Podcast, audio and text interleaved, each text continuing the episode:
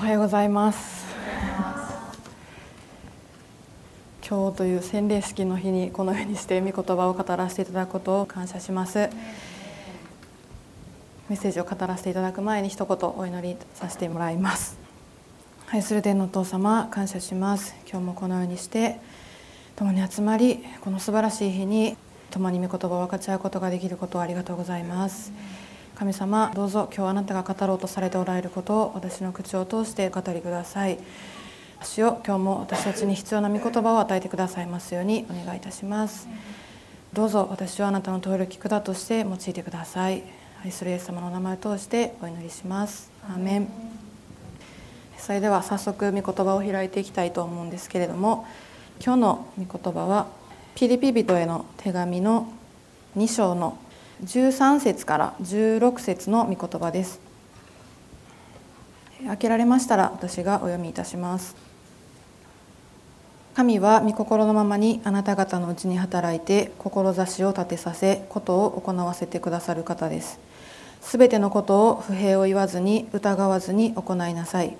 それはあなた方が非難されるところのない純真なものとなりまた曲がった邪悪な世代のただ中にあって傷のない神の子供となり命の言葉をしっかり握り彼らの間で世の光として輝くためです。アメン。今日はこのところから従順と謙遜を持って応答せよというテーマで御言葉を分かち合っていきたいと思います。このピリピ人への手紙の2章でパウロはピリピにある教会の人々に一致することを訴えてそのためにはへりくだりが必要であることを教えました。そのへりくだりはイエス様にも見られるものであると言いました。そして6節から11節までイエス様のへりくだりについて書かれています。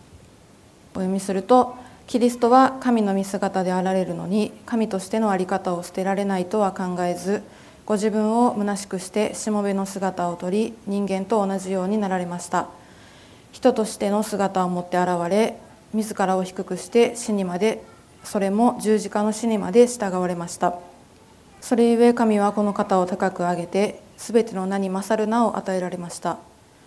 それはイエスの名によって天にあるもの地にあるもの地の下にあるもののすべてが膝をかがめすべての下がイエス・キリストは主ですと告白して父なる神に栄光を期するためです。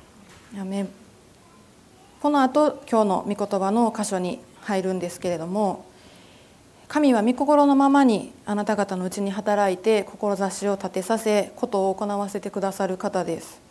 と書かれているんですけれどもパウロはここで「あなた方のうちに」と複数形で教会全体に念頭を置いて語っておられます。神様は一つ一つの教会それぞれに進むべき道を示されてなすべきことを示されています。パウロは神は御心のままにあなた方のうちに働いて志を立てさせことを行わせてくださる方ですと述べることによってあなた方は神の御心に従いなさいというメッセージを与えています。もし神様の御心に改宗が従わなくなったらどうなるでしょうか。14節が示しているように改宗の間で不平や疑いが増えていきます。ここでエジプトから脱出した荒野に旅立ったイスラエルの民を思い出していただきたいと思います。彼らは不平ばかり言っていました。暑い飲み水がない。環境悪すぎ。なぜこんな方向に導くのか。神様は私たちを滅ぼしたいのかと民は神様の代理人のモーセにつぶやき続けて神様を信頼できず疑い同士でした。そんな彼らに一致があったかというとありませんでした。つぶやき不平疑いのあるところには一致がありません。彼らの間には争いが絶えず仲違いや不和が常にありました。そして彼らはおごり高ぶるような態度に出て神様に背を向けてしまったからです。そのために御心に従う人々とつぶやいて疑って神様に反逆する人々とに分かれていました。こうした姿は教会に対する警告となっています。すべてのことを不平を言わずに疑わずに行いなさい。これは神様の御心に従いなさい。従順でありなさいということを私たちに教えていると思います。先ほども言ったように教会全体のことが意識されているので教会が祝福されるために神様の御心を求めて従順に従うということが大切ではないでしょうか。そしてここでは全てのことをと言われています。一見矛盾しているようなことでも常識を超えたようなことでも自分の考えに合わないようなことでも全てです。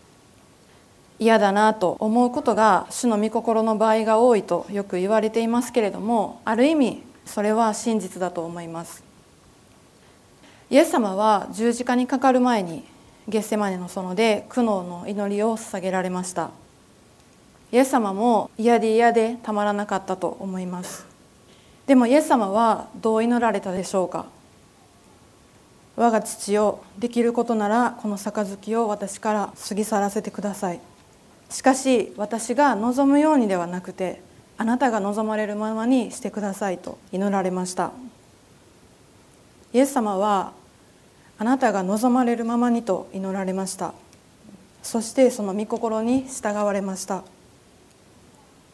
私たちが神様に対してへり下っていて従順であるその姿はこの世の証ともなることを覚えなくてはいけないと思います。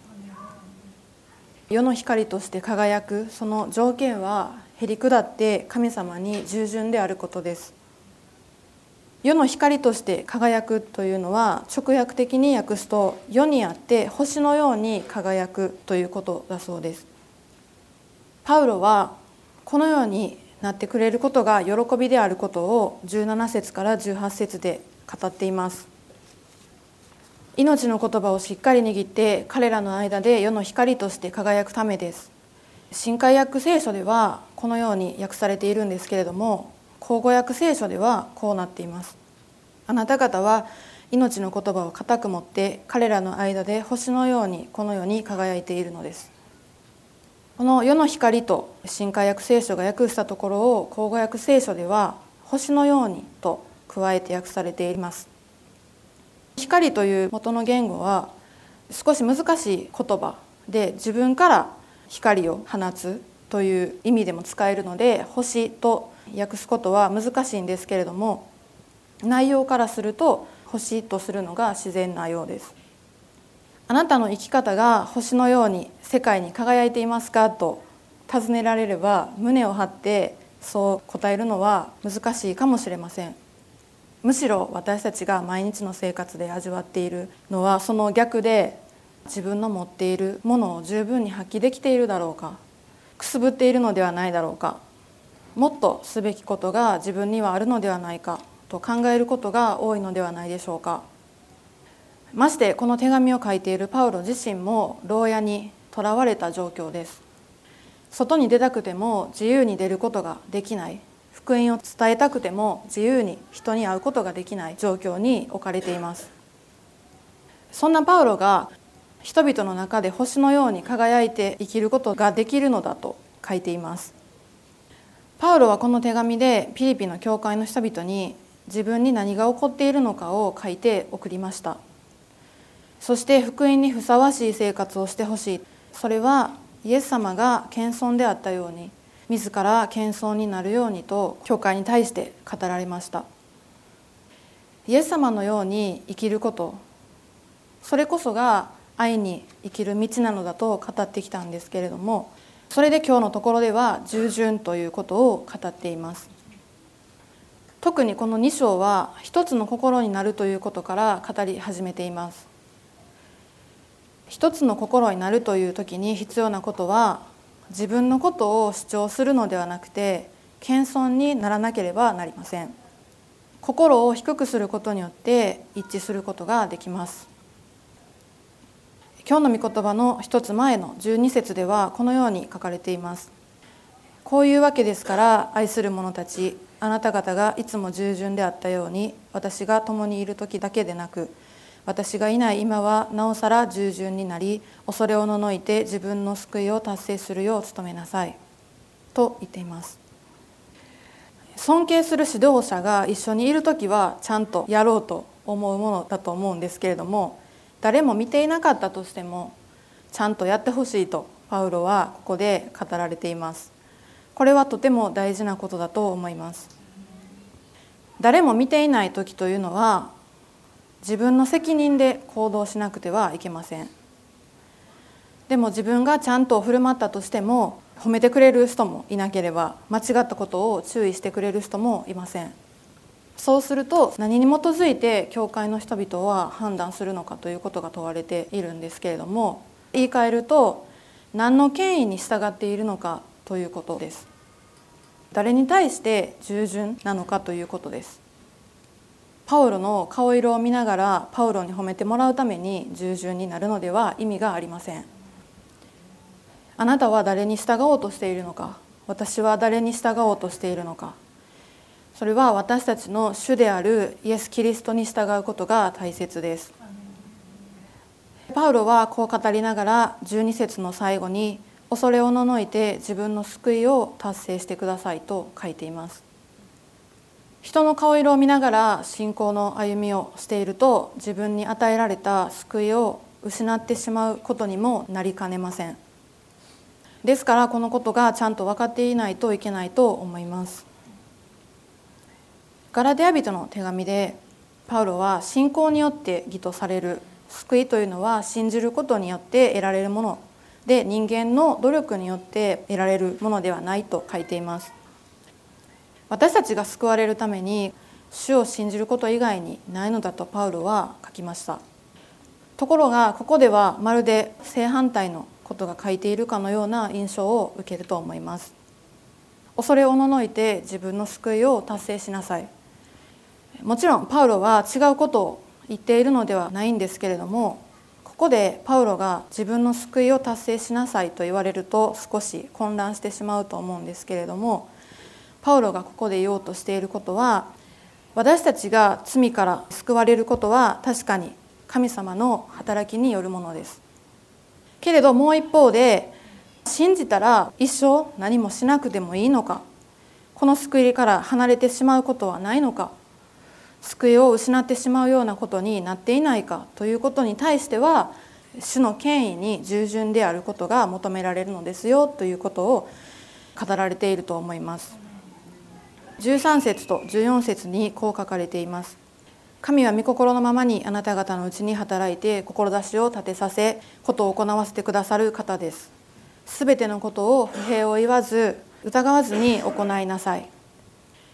この短い言葉の中に2つのことが記されています。神の働きと私たちの行いの関係です。神様は人の心に働きかけて志を起こさせてくださいます。問題はそこで神様が働きかけてくださっていても私たちがそれに従わないなら何も起こらないということです。ですからパウロはここで信じてそれを行いなさいと語っています。神様は私たちを操り人形としてお作りにはなられませんでした。自分で考えて自分で決断して行動するものとしてお作りになられました。時には失敗することもありますがそこで神様にお答えすること応答することを神様は願っておられます。このパウロの言葉を読んでいきますと神様にお答えすることによって世の光として輝くのだと語ったことが分かってきます。16節では命の言葉をしっかり握り彼らの間で世の光として輝くためですと書かれています。神様に応答して生きるために必要なことは16節の初めに出てくる命の言葉をしっかり握りということです。私たちを生かす命の言葉をしっかり握っていて初めて世の光として輝いて生きることができます。星というのは自分で光を放つんではなくて太陽の光に照らされて光を放つそうです。それと同じように私たちを生かす命の言葉である聖書の言葉をいただいてこの言葉に照らされながら言葉の持つ力を持って輝くことができます。そこではもちろん神様が中心なんですがそこに私たちがいることによって輝きます。私たちがこの方の言葉をいただくときにしっかりと受け止めること。それは私たちに託されていることです。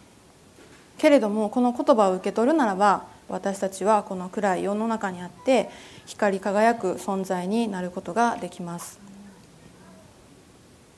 私たちは不平を言って神様と人と言い争う前に自分はどうあるべきでありどうすることが求められているのか謙遜に神様に聞く必要があると思います。そして神様に聞く耳を持つものでありたいと願います。神様の前に頑固さを捨てて従う姿勢を持って世の光として仕えていきたいと願います。その最大の模範は家畜小屋に生まれることを良しとされ十字架の死にまでも従われたイエス様です。私たちは日々イエス様の謙遜と従順に倣って日々作り変えられて御言葉をしっかり握って生きていきたいと願うのですがアーメンでしょうか。それではお祈りします。愛する天のお父様感謝します。今日このようにして従順そして謙遜となることを教えてくださったことをありがとうございます。神様私たちは弱いものですぐに高慢になったり人を裁いてしまったりすることがあります。神様許してください。主を日々あなたの似姿へと作り変えてください。あなたが模範を示してくださったようにあなたに倣って生きていきたいと願います。神様どうぞ助け導いてください。そして日々あなたの御言葉をしっかりと握ってあらゆる誘惑から立ち向かうことができますように助けてください。今日のこの時間を感謝します。あなたが語ってくださったことを一つ一つ覚え感謝します。今日の時間を感謝しあなたに栄光を開始し愛するイエス様のお名前を通してお祈りいたします。アメン。面感謝します。この教会の開拓からですねずっとおられる方は何度か聞いておられると思います。開拓の時からずっと語りし続けていることは私はこの教会の牧師であるけれど皆さんの牧者ではないということです。ええー、と思われるかもしれないし 父親なんかは何ということを言ってるんやとそれは責任放棄やと そういうふうに言われたこともありましたけれどでもそれは今でも変わっていないです。2人の主人に金使えることはできないと聖書は教えています。もちろんイエス様が語られた2人の主人に金使えることはできないと言われたのはお金と神の国です。お金と神様の国に同時に使えるということは絶対にできません。なぜならば宝のあるところに私たちの心があるからです。お金お金お金と思っている人がイエス様も愛する愛する愛するというようなことはできないと聖書は教えています。私たちは2人の主人に金使えることはできません。私たちの牧者はただお一人イエス様だけです。イエス・キリストだけが私たちの霊と魂の牧者であって私たちを導いてくださる唯一のお方であるということを知っていただきたいと思います。じゃあ私は何をするんですか？この教会で何をしたらいいんですか？それもまたずっと言ってきました。私は牧羊犬のようなものですよって。羊の群れを草のあるところに導いていく羊飼いは必ず一緒に犬を連れています。それは牧羊犬と呼ばれる犬ですね。羊がその群れからそれていこうとする時にその犬が行ってワンワンワンワンワンと言うんです。そしたらその声を聞いて羊はびっくりして群れの方に帰っていくんです。私のすべきことはそれていこうとする霊と魂を神様の方に向けること。それが私の役割です。私たちが見なければならない。私たちが仰がなければならない唯一のお方はイエス様です。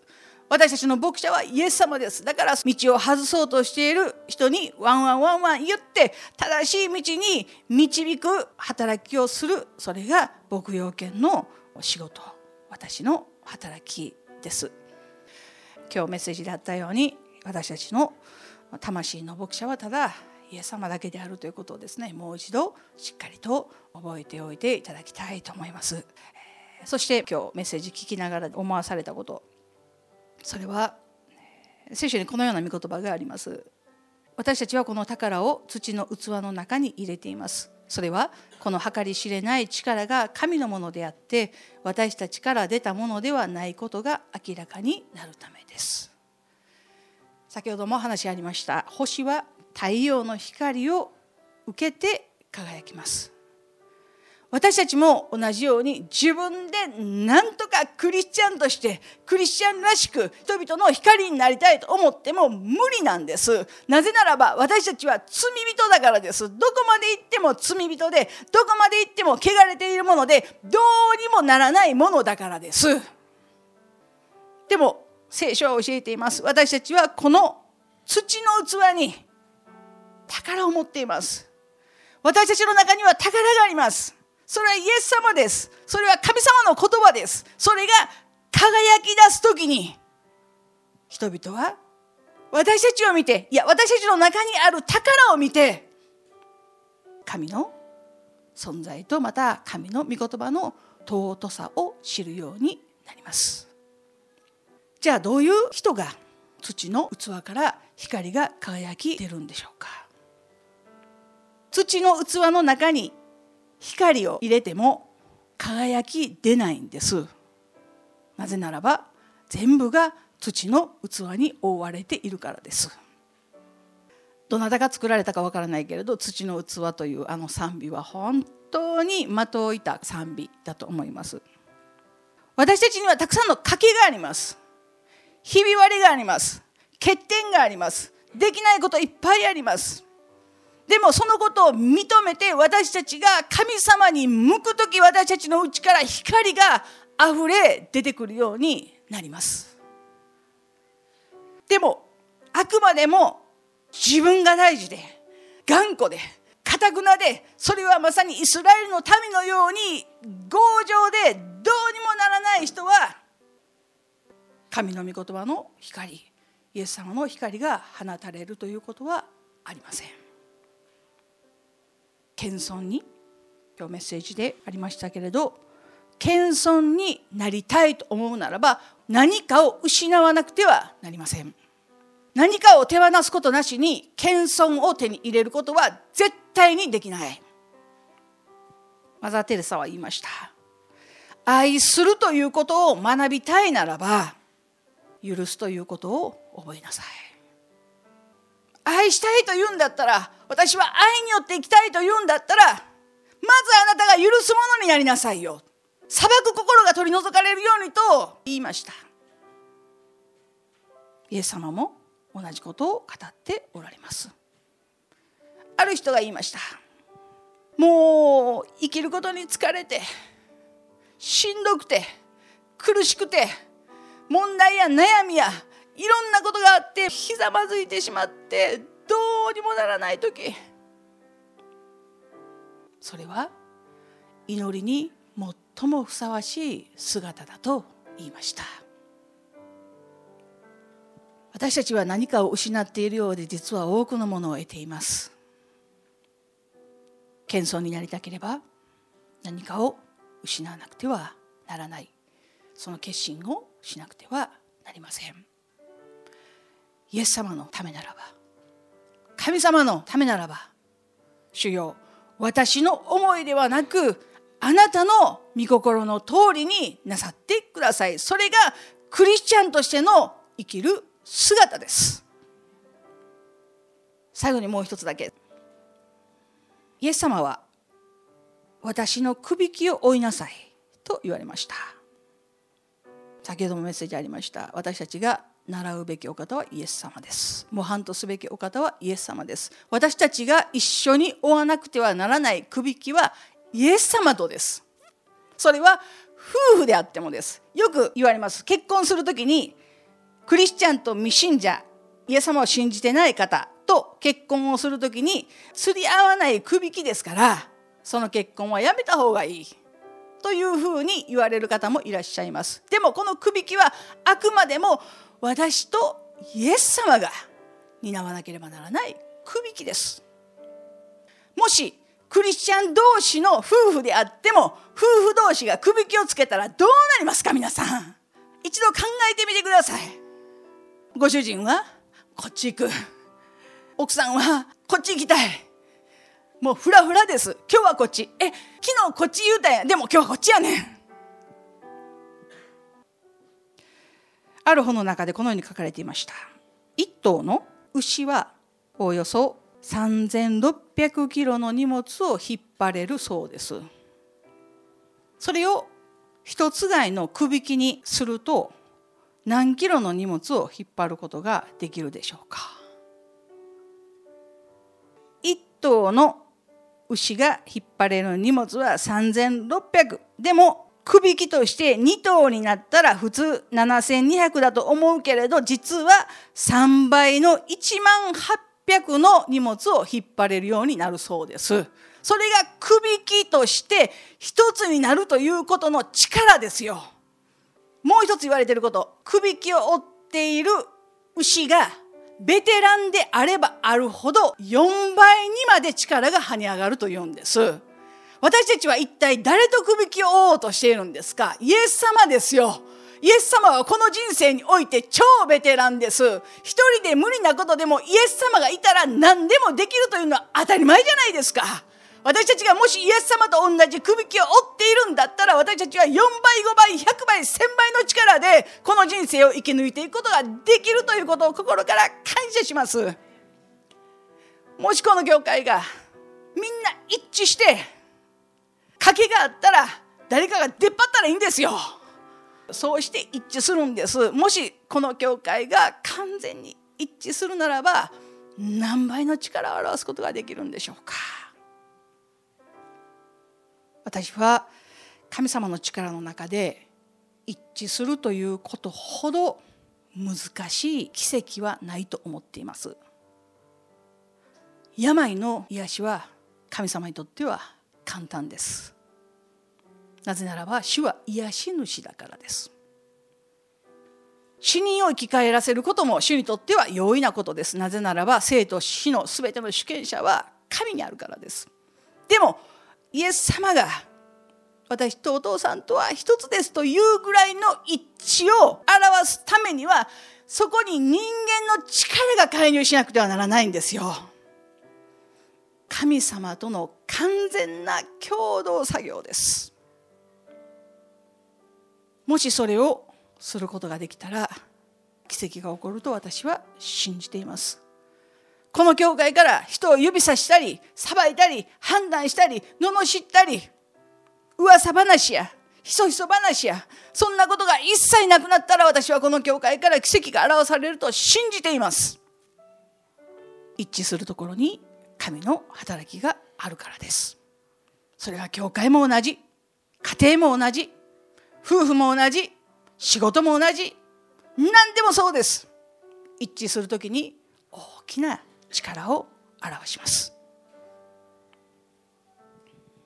パウロがなんであんなにマルコのことを嫌ったんでしょうか。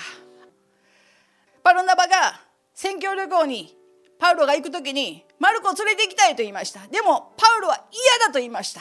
絶対にマルコだけは連れて行かないと言いました。なんで？仲間でしょ？一致すること大事でしょ？パウロ誰よりも知ってますよね？でもなんで？彼は第1回目の宣教旅行の時に途中で帰りました。迫害を恐れて神様の働きに使い切ることができませんでした。マルコの福音書の中で書いています。イエス様が連れて行かれる時に一人の青年は裸になってその場から逃げ去ったって。そのことを知っているのは誰ですか？マルコです。誰がマルコが服を脱いで逃げ去っていったことを知ってるんですか？マルコ自身ですよ。一つになれないということの怖さをパウロは知っていました。だからマルコは二度と連れて行かないと言いました。でもそんなマルコを一緒に連れてじゃあ私がマルコを引き受けます。マルコと一緒に選挙旅行行きます。教えます。導きます。その魂責任持ちますと言ったのがバルナバです。バルナバって誰ですか？慰めの子です。励ましの子です。誰かがダメだと言っても誰かが大丈夫私があなたを引き受けますと言える人がいなくてはならないんです。切り捨てられたら終わりじゃないんです。バルナバは長い宣教旅行の中でマルコを教えたんでしょう。慰めのことを言われる人ですから一生懸命励ましたんでしょうか。慰めたんでしょうか。素晴らしい働き人であるパウロと行くことを拒否してでもマルコと行くことを選びました。パウロが死を間近にする時に手紙を書きました。私のもとにマルコを送ってください。どうかマルコを送ってください。彼は私にとって役に立つ人だからと言いました。誰が育てたんですか？バルナバです。捨てられる人は誰もいない。神の見前に役に立たない人は誰もいない。みんなが尊くてみんなが素晴らしくて。